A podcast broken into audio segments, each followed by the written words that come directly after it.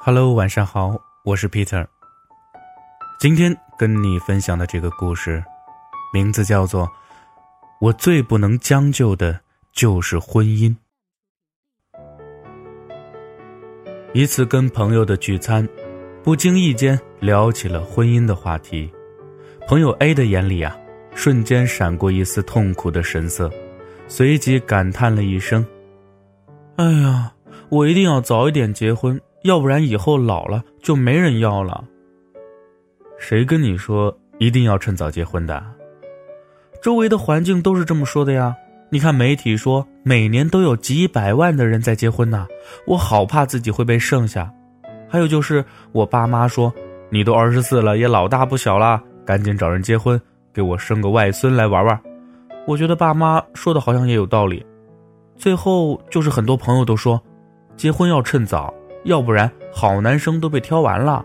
我觉得朋友说的很对啊。说实话，这一连串的回答让我如坠冰窖啊，脖子处似乎都有一丝阴冷的凉风吹过。媒体说，爸妈说，朋友说，可唯独没有朋友 A 自己的说法，这是让我觉得有点遗憾而又恐怖的地方。难道现在还是包办婚姻的年代吗？自己的婚姻大事还要让其他人来决断？在信息社会的洪流中，我们太容易被各种各样的意见牵着走，以至于失去了自己的判断能力，最终被资讯的潮水所淹没。媒体当然不会告诉你，每年结婚的是几百万，但是离婚的也有几百万呢。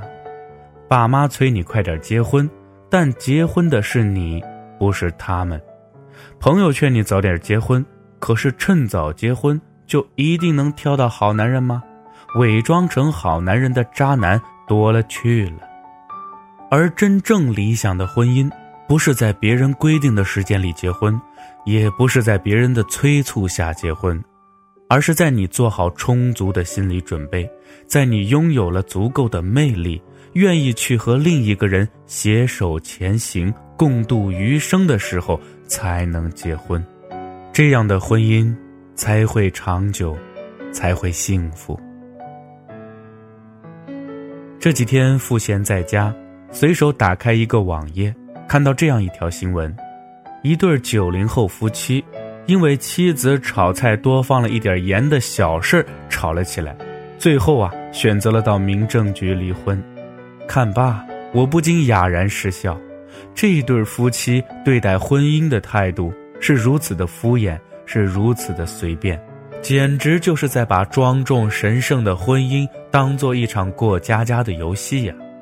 难道在结婚前，他们没有足够的了解，没有足够了解清楚彼此的生活习惯、价值取向吗？要知道，在婚姻生活当中，矛盾冲突啊是常态。但显然，这对已经离异的夫妻没有构建一个良性互动的相处模式，他们完全凭借着一时的冲动闯进了婚姻的牢笼，这也就注定了要撞得头破血流了。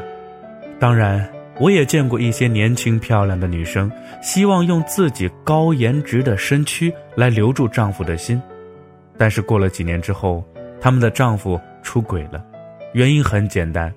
因为在这个世界上，永远都有比她们更年轻、更漂亮的女生存在，而美丽的容颜却只有一个短暂的保鲜期，稍纵即逝。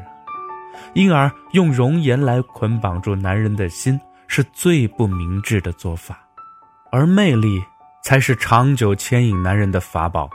因为容颜会贬值，而魅力却会不断的升值。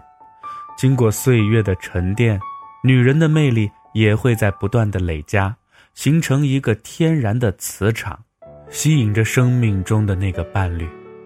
所以，林心如没有选择趁早结婚，而是耐心的修炼自己的魅力，最终迎来了光芒万丈、帅气逼人的白子画。舒淇也没有选择趁早结婚，潜心的打磨自己。最终也迎来了才华横溢、共度余生的冯德伦。有魅力的女人呢，永远都受好男人的青睐。那么，当你想结婚的时候，还要想清楚几个问题：你足够了解你的伴侣吗？在遇到矛盾冲突的时候，你们有良好的沟通方式吗？你觉得自己拥有足够的魅力值吗？能长久留住伴侣的心吗？假设婚姻不存在了，伴侣离你而去了，你有一项属于自己的谋生技能吗？如果这些问题的答案都是肯定的，我没有任何理由去阻挡你冲向婚姻的殿堂。但如果答案是否定的，我希望你有底气，对所有那些劝你、逼你结婚的人说出这句话：“对不起，我最不能将就的就是婚姻。因为恋爱可以尝试很多遍，但婚姻，我一辈子就只想拥有一次。”那么今天的故事呢，就说完了。我是 Peter。咱们明天再见了。